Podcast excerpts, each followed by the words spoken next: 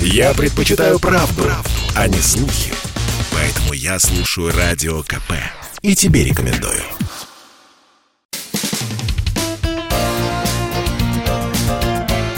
Говорит полковник.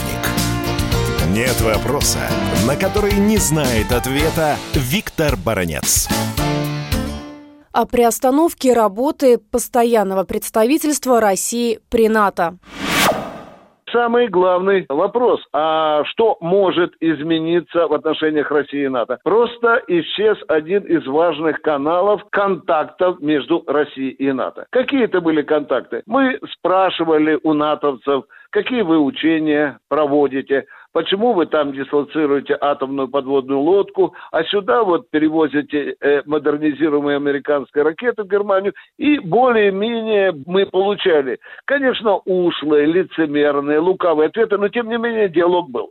Сейчас такого диалога не будет. Но это не страшно. Лавров же ведь посоветовал. Если у вас, господа, будут какие-то вопросы, обращайтесь в российское посольство в Бельгии. Был контакт на уровне Совета Россия-НАТО, хоть какой-то диалог был. Теплился хоть какой-то разговор. Мы худо, бедно понимали друг друга.